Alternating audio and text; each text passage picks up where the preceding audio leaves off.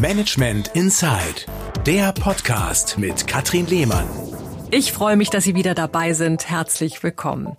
Ganz oben an der Spitze stehen, ein 111 Jahre altes Unternehmen durch die größte Transformation seiner Geschichte lenken. Dafür muss Mann oder Frau innovativ, visionär, strategisch und durchsetzungsstark sein.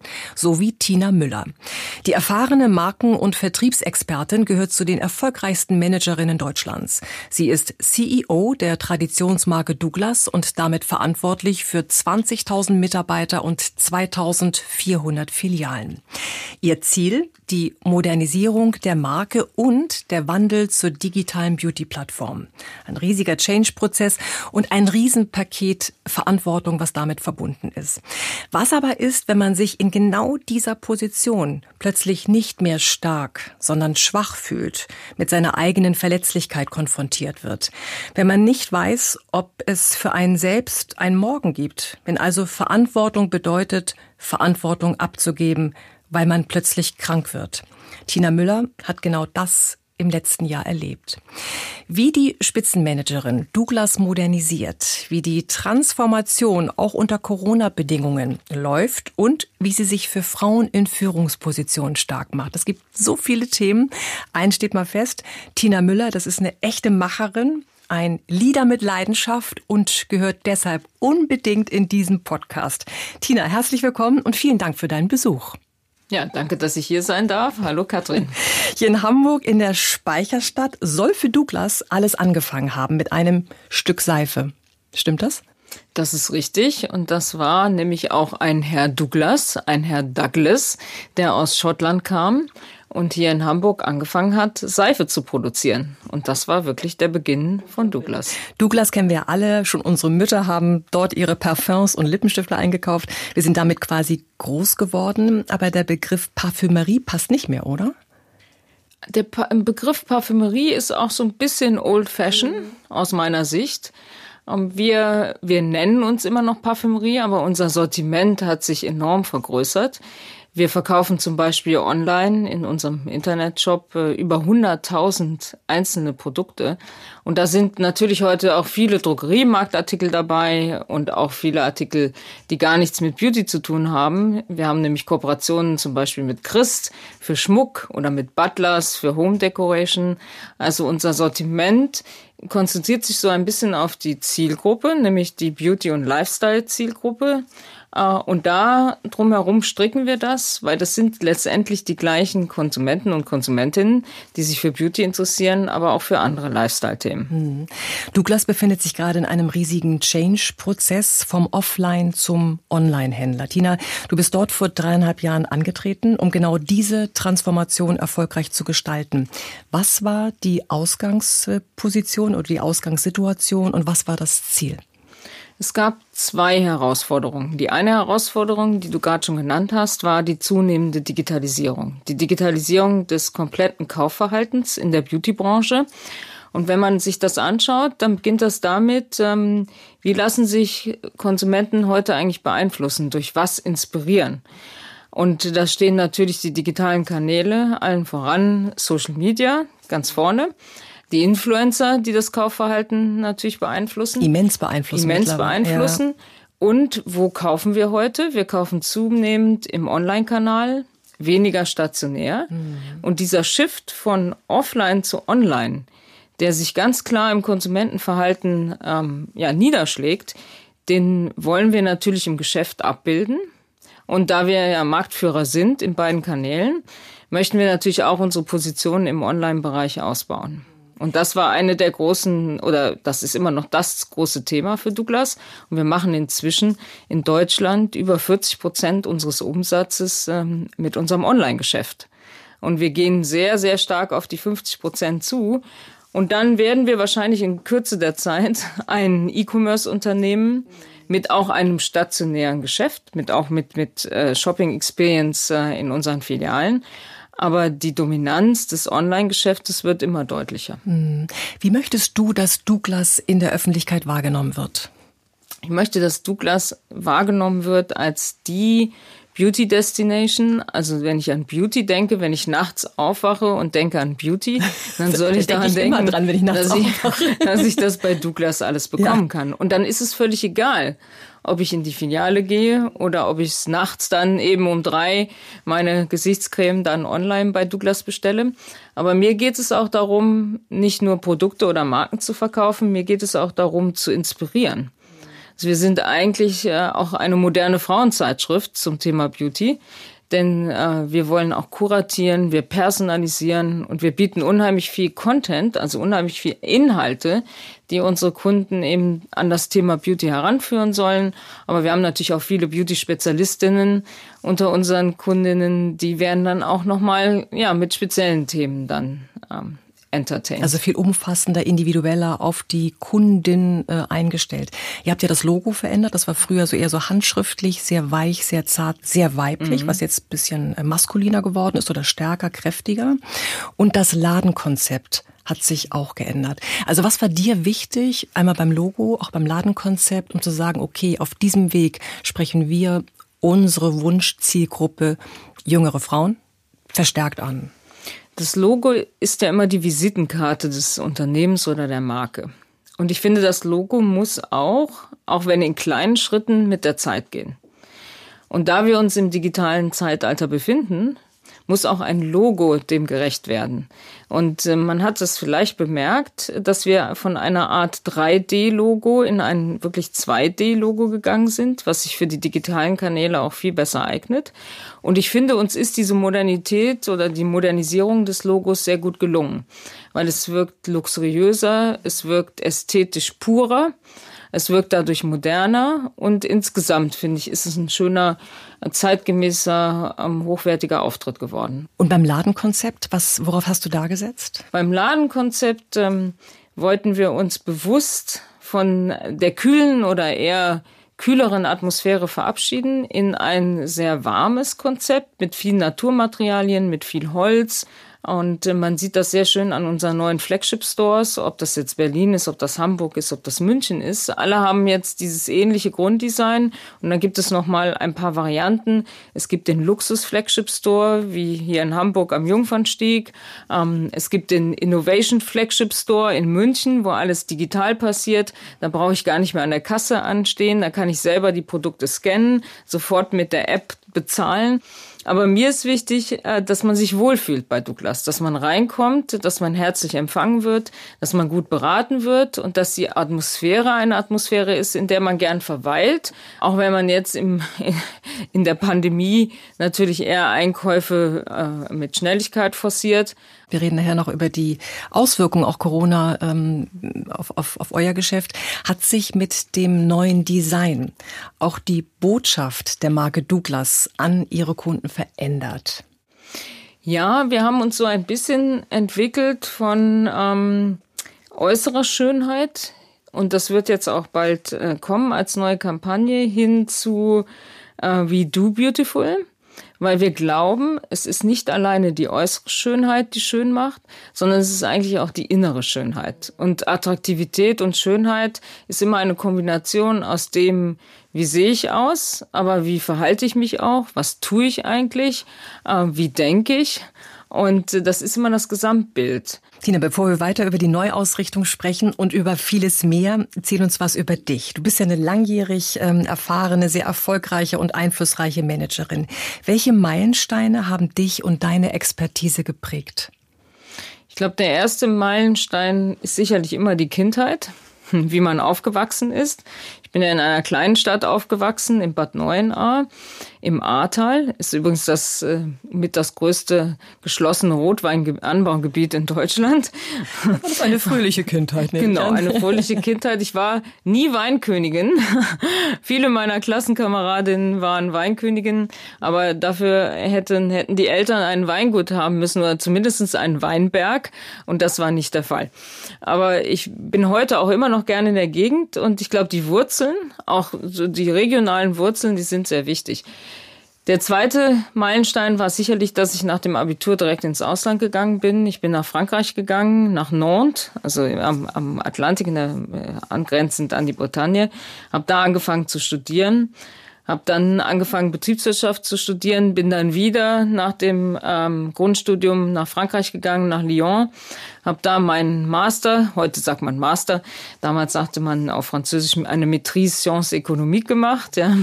Habe mich sehr äh, in, in das Land Frankreich äh, verliebt, die Sprache, das war absolut genau das, äh, was mir Spaß gemacht hat. Habe dann in Deutschland meinen Abschluss wieder gemacht und dann im Rahmen dieses französischen Studiums bin ich zu L'Oréal gekommen. Da habe ich meine Diplomarbeit geschrieben.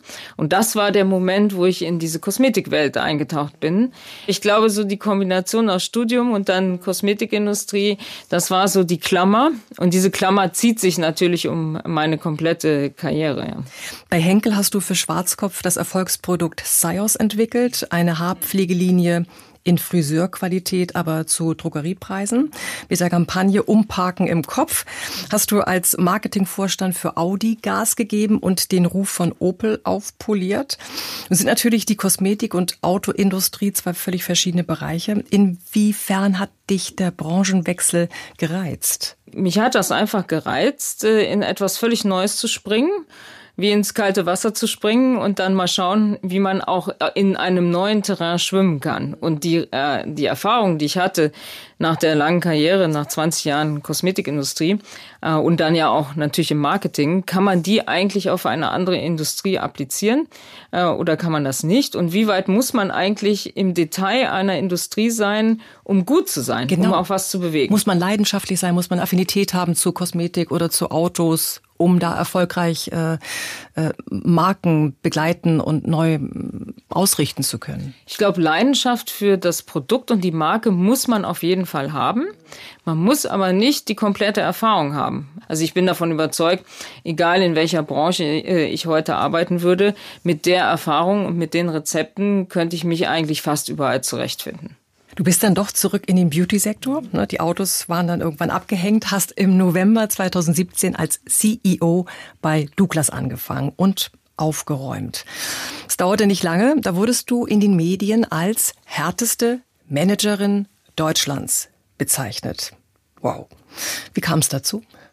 Ja, das ist eine gute Frage. Ich glaube, da hatte ein Redakteur das Bedürfnis, eine Frau, äh, die, die als CEO wirkt, ihr etwas Besonderes äh, anzudichten. Und das ist etwas, ich glaube, was heute in den Frauennetzwerken ja äh, auch besprochen wird und auch reflektiert wird. Und ich glaube auch von der Medienlandschaft heute anders reflektiert wird den Frauen, die es vielleicht geschafft haben, an der Spitze eines Unternehmens zu stehen oder in Vorstandspositionen, müssen dadurch nicht äh, unbedingt hart oder tough sein. Äh, man, man glaubt immer, wenn eine Frau das geschafft hat, oder man glaubte das, ich glaube, es hat sich heute in den letzten zwei Jahren deutlich geändert, aber man glaubte immer, wenn eine Frau sich durchgesetzt hat, in der Männerwelt, ja, in, äh, und ist die Hierarchien dann, äh, hat sie irgendwie erklommen, dann muss sie hart sein, weil sonst hätte sie das ja gar nicht geschafft.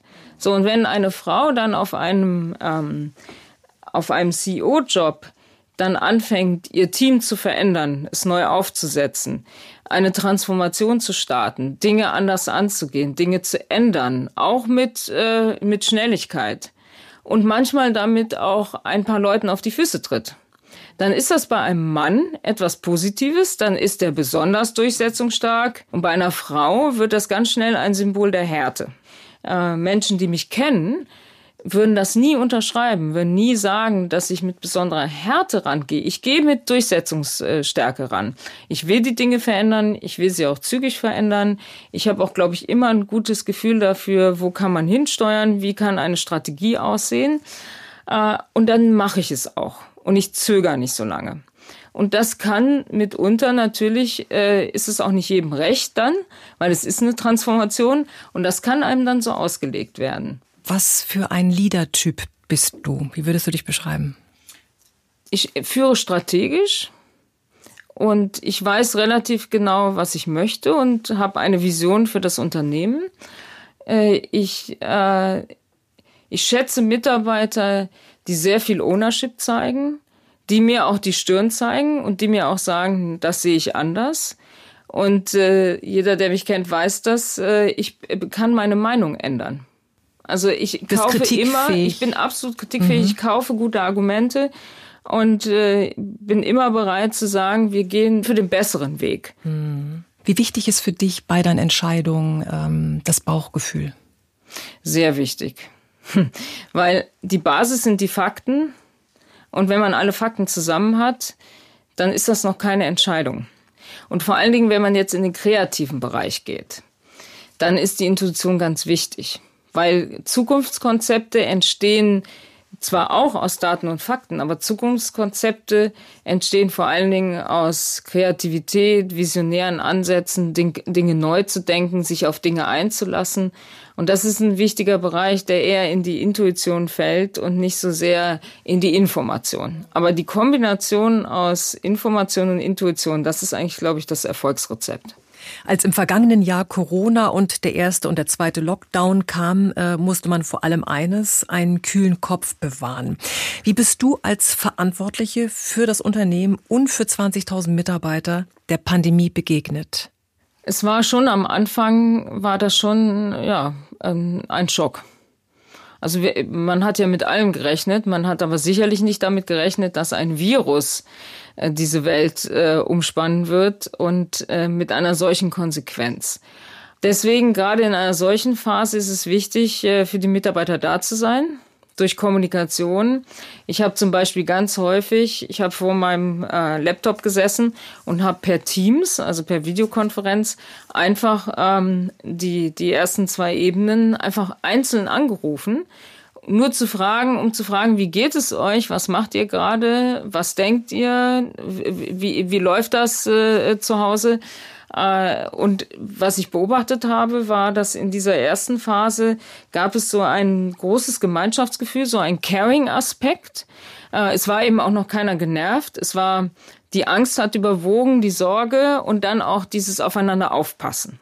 Und ich glaube, das ist wichtig, dann äh, äh, ja als Leader das auch dann diesen diese, diesen Caring-Aspekt auch zu zeigen, ja und auch diese ähm, Empfindlichkeit zu zeigen und auch, dass man selber äh, auch nicht jedes Rezept hat in der Phase. Aber würdest du sagen, dass Corona äh, Beschleuniger war? Absolut. Vor allen Dingen auch in den Ländern, wo das Online-Geschäft noch klein war, wo der Markt auch noch klein war, haben wir wirklich Millionen Kunden zum ersten Mal in, den, in dem Online-Kanal gesehen, die zum ersten Mal online bei uns gekauft haben. Und dieser Shift von offline zu online, der ist auch nachhaltig, weil die meisten, die dann online gekauft haben, die sind wiedergekommen, die kaufen auch heute online. Ich habe gelesen, dass seit Corona Haut Pflegeprodukte besonders gefragt sind. Der Absatz von Lippenstiften wegen der Masken ist aber zurückgegangen. Stimmt das? Ja, das stimmt. Der Make-up-Bereich ist deutlich runtergegangen. Der Lohnt sich auch gar nicht mehr so. Ja, ja das Augen-Make-up, das äh, also Mascara, diese Produkte, die haben eher zugenommen, aber Lippenstift äh, und, und Foundation hat ist sehr rückläufig.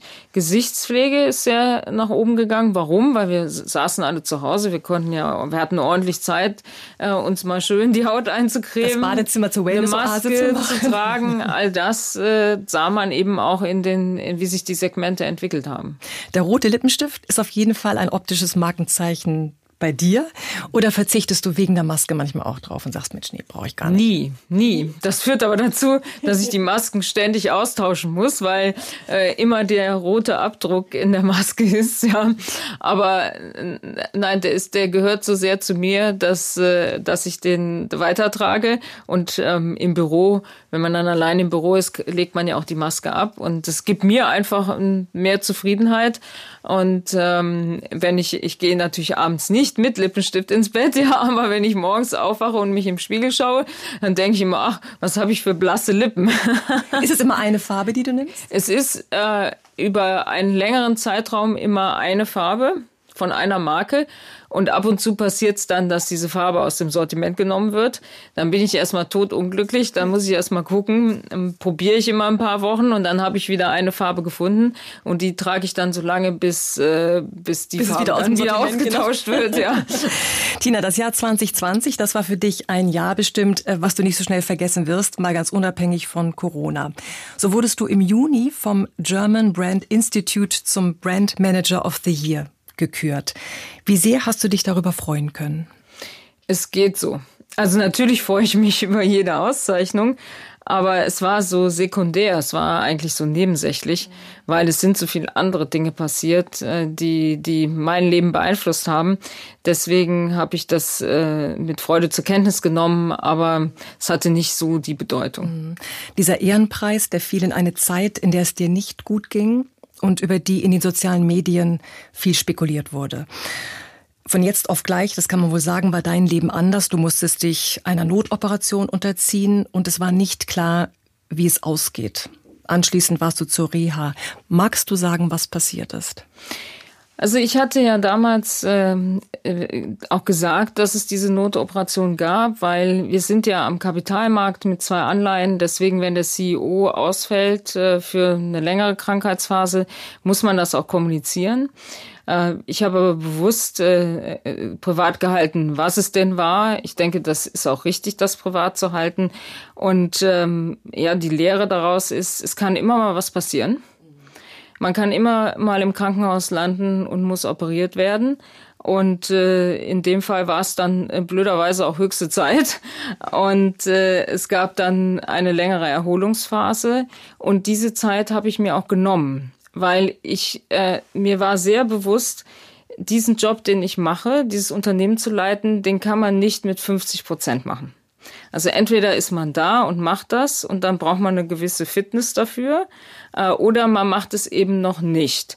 Und deswegen habe ich mir die Zeit genommen, wieder 100% fit zu werden, bevor ich dann wieder eingestiegen bin. Und das hat sich im Nachhinein auch als sehr richtig erwiesen. Und das würde ich auch jedem anderen raten, äh, wenn so etwas passiert, äh, nicht versuchen, zu früh zurückzukommen oder halbtags zurückzukommen. Jedenfalls nicht auf der Position. Und ich bin sehr dankbar gewesen, dass ich auch von unseren ähm, Eigentümern vom Aufsichtsrat äh, die Möglichkeit bekommen habe, mich richtig äh, wieder fit zu machen. Und äh, deswegen glaube ich, ist das ein, ein gutes Rezept, wie man damit umgehen kann. Das Allerwichtigste, Tina, wie geht's dir heute? Ist alles wieder in Ordnung? Es ist alles wieder in Ordnung. Es war auch zum Wiedereinstieg dann am 1. Juli alles wieder in Ordnung. Und äh, ich konnte dann wenigstens den, den Rest des Sommers auch noch genießen, ja. Und äh, wobei mit Urlaub machen war ja auch da schon etwas schwierig. Äh, und es wird, was einem bewusst wird, ähm, es gibt ganz andere wichtige Dinge im Leben. Und äh, ja, und wenn ich hatte Glück, es ist äh, es ist alles die Opera jede Operation kann dann ja auch noch mal schiefgehen, aber ich hatte Glück, es ist alles äh, gut ausgegangen und äh, das schwingt schon immer so mit und das macht einen am Ende des Tages macht es einen, es gibt dieses schöne Wort resilient, es macht einen widerstandsfähiger. Egal was kommt, man lässt es, glaube ich, auch nicht mehr so nah ran, weil man weiß, es gibt Wichtigeres im Leben. Und, äh, und man, man kann seine Priorität oder man setzt seine Priorität vielleicht auch ein bisschen anders. Und man regt sich nicht über solche Dinge mehr auf, weil man weiß, es kann auch mal was ganz anderes passieren und dann ist alles andere nebensächlich. Tina, sich plötzlich schwach zu fühlen, obwohl man eigentlich stark ist, loslassen müssen, obwohl man eigentlich gar nicht möchte. Wie bist du mit diesem Gefühl umgegangen? Ich meine, du bist ja jemand, nicht, der, der möchte gerne Dinge verändern. Äh, ganz oben an der Spitze von Douglas. Es ist ein Change-Prozess, der ansteht. Und plötzlich warst du in einer Situation nicht mehr mm, so richtig in Anverstehen dabei sein zu können. Du hast es mal so beschrieben, dass du wie vom Spielfeldrand zugeschaut hast. Das hat in dem Moment keine große Rolle gespielt weil in dem Moment hat die größere Rolle gespielt, äh, wie werde ich schnell wieder fit. Und äh, dann habe ich auch wirklich äh, das weggeschaltet und mich auch davon gelöst, am Spielfeld dran zu stehen. Natürlich, ich bin über die wichtigen Dinge äh, auf dem Laufenden gehalten worden. Ich habe äh, das Team, mein Geschäftsführerteam, was mich dann ja auch vertreten hat, äh, das war hervorragend, wirklich auch vom, vom Support. Mhm. Ähm, aber ich äh, habe nicht versucht, jetzt immer schon aufs Spielfeld zu kommen wieder und äh, große oder tägliche Entscheidungen zu treffen. Große Entscheidungen habe ich mitgetroffen dann auch, aber nicht die täglichen. Und es tut erstens gut zu sehen, es klappt, wenn man das richtige Team hat, auf das man sich verlassen kann. Und zweitens, ich habe mich mit dem Thema auch vorher schon, die Jahre vorher beschäftigt. Ich glaube, es ist ganz wichtig, als Manager anzuerkennen, dass man verletzlich ist und das auch zu zeigen. Ich glaube, es macht einen viel menschlicher, wenn man sich dessen bewusst wird, dass man nicht, äh, dass man auch nicht perfekt ist, dass man auch Schwächen hat und die auch deutlich werden. Und wenn man das zulässt. Und ich glaube, das ist der Moment, wo man als Manager oder Managerin noch stärker wird, indem man da authentisch auch mit umgeht und ehrlich da auch mit umgeht. Und das spüren andere auch. Es spüren andere, wenn man weiß, man ist verletzlich, aber das ist kein Nachteil. Auf keinen Fall, das ist eher eine Stärke. Du musstest ja nun ähm, Verantwortung abgeben und damit Verantwortung zeigen. Wie ist es überhaupt bei Douglas geregelt, wenn der oder die CEO plötzlich ausfällt? Also inwiefern bist du an der Führungsspitze in der Verantwortung, in der Haftung? Für eine kurze Krankheitsphase kann man sich vertreten lassen von seinen Geschäftsführerkollegen. So war es auch in meinem Fall. Wenn das länger andauert oder die Gründe auch anders sind, zum Beispiel das Thema Elternzeit, mhm. kann ich dann meine Vorstandsposition oder meine CEO-Position behalten. Das wird ja auch gerade diskutiert äh, in der Gesellschaft, äh, wie man damit umgeht und wie auch die Gesetzeslage dazu ist. Ja klar, das Thema ist ein enorm wichtiges, denn aktuell ist in Deutschland es noch so, dass Frauen oder Männer in Vorstandspositionen während einer Auszeit, ob jetzt für den Mutterschutz, die Pflege von Eltern oder wegen eigener Krankheit, keine andere Chance haben, als ihr Mandat niederzulegen, wenn sie nicht haften möchten. Also ist ja gefühlt ein Gesetz aus der Steinzeit. Jetzt gibt's ja glücklicherweise die Initiative Stay on Board, gegründet von Verena Pauster, Unternehmerin und Expertin für digitale Bildung. Ihr kennt euch gut äh, und auch du bist bei Stay on Board mit an Bord. Was bedeutet dir diese Initiative? Ich finde diese Initiative großartig und richtig, denn das Gesetz ist wirklich nicht mehr zeitgemäß. Und ähm, wenn man sich anschaut, gerade beim Thema Elternzeit, dann muss das geändert werden, dass man da zum ersten on board bleibt äh, und aber aus der Haftung, das Thema Haftung geregelt wird. Ich bin sehr zuversichtlich, dass es jetzt geändert wird. Es geht ja dann auch ähm, in, den, in den Bundestag. Wo es auch hingehört. Wo es auch hingehört. Ja, und ich finde das äh, toll, dass äh, Verena diese Initiative ergriffen hat und damit auch Öffentlichkeit kreiert hat für das Thema. Tina, als Spitzenmanagerin bist du Vorbild für viele Frauen, die ebenfalls Karriere machen möchten. Worauf kommt es an?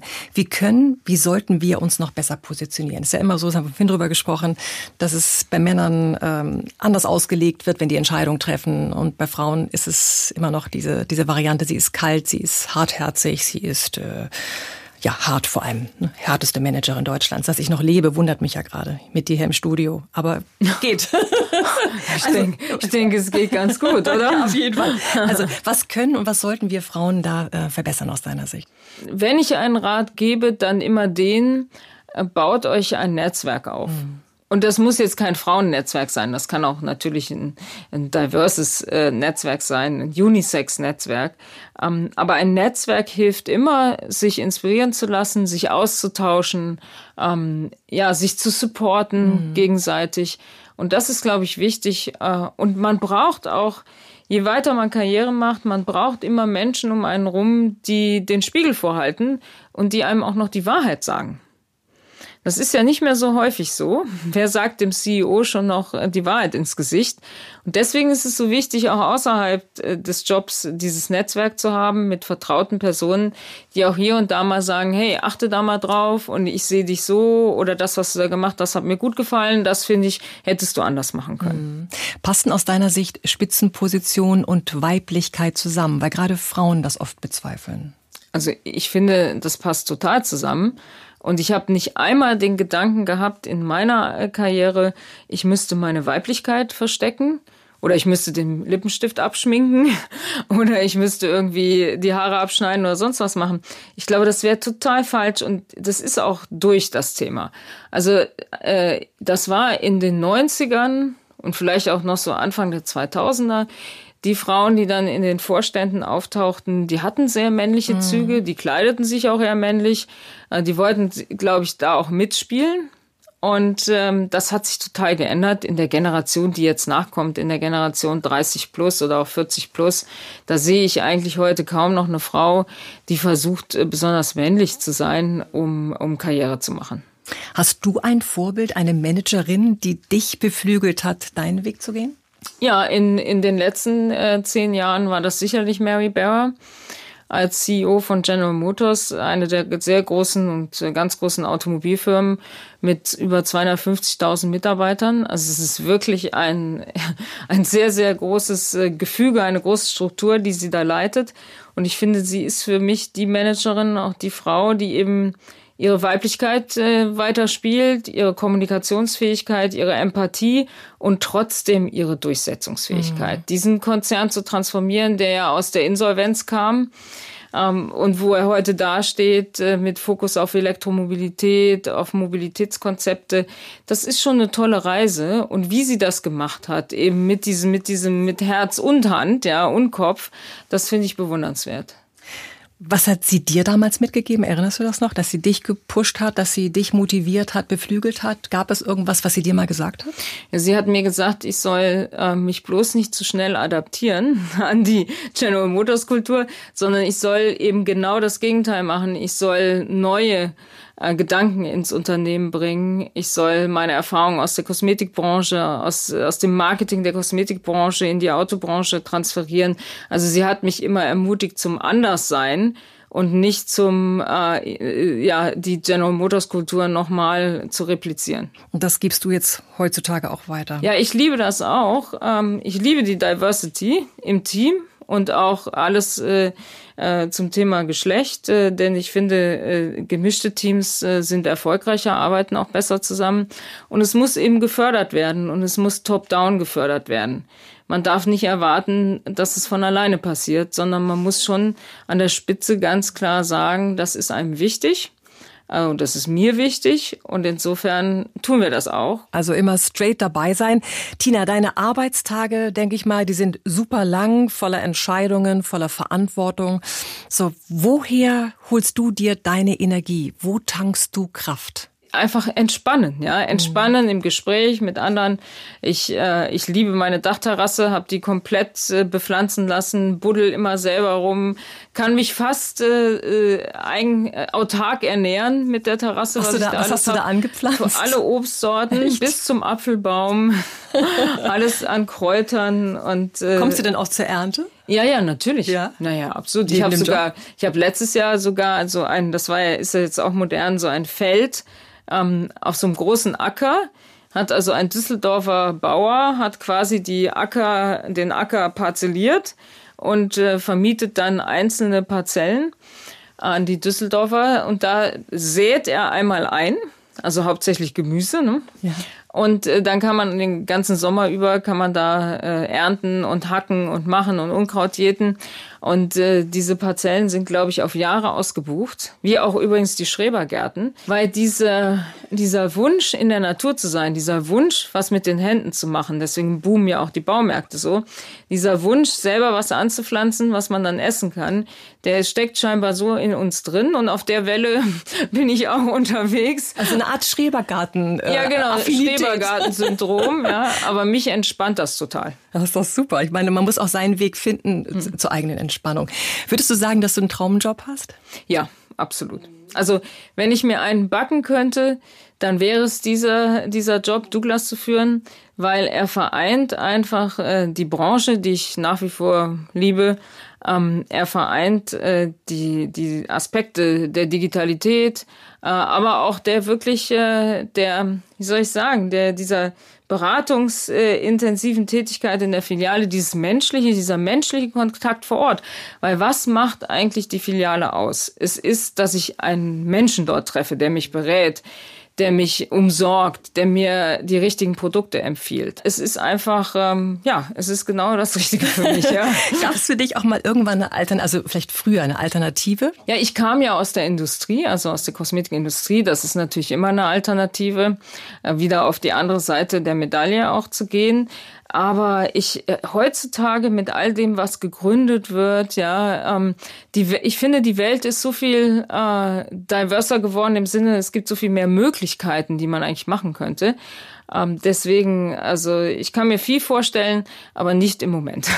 ich habe gelesen, du hättest dir mal irgendwann schon lange her sehr gut vorstellen können, als Scheidungsanwältin zu arbeiten. Das war mit 18.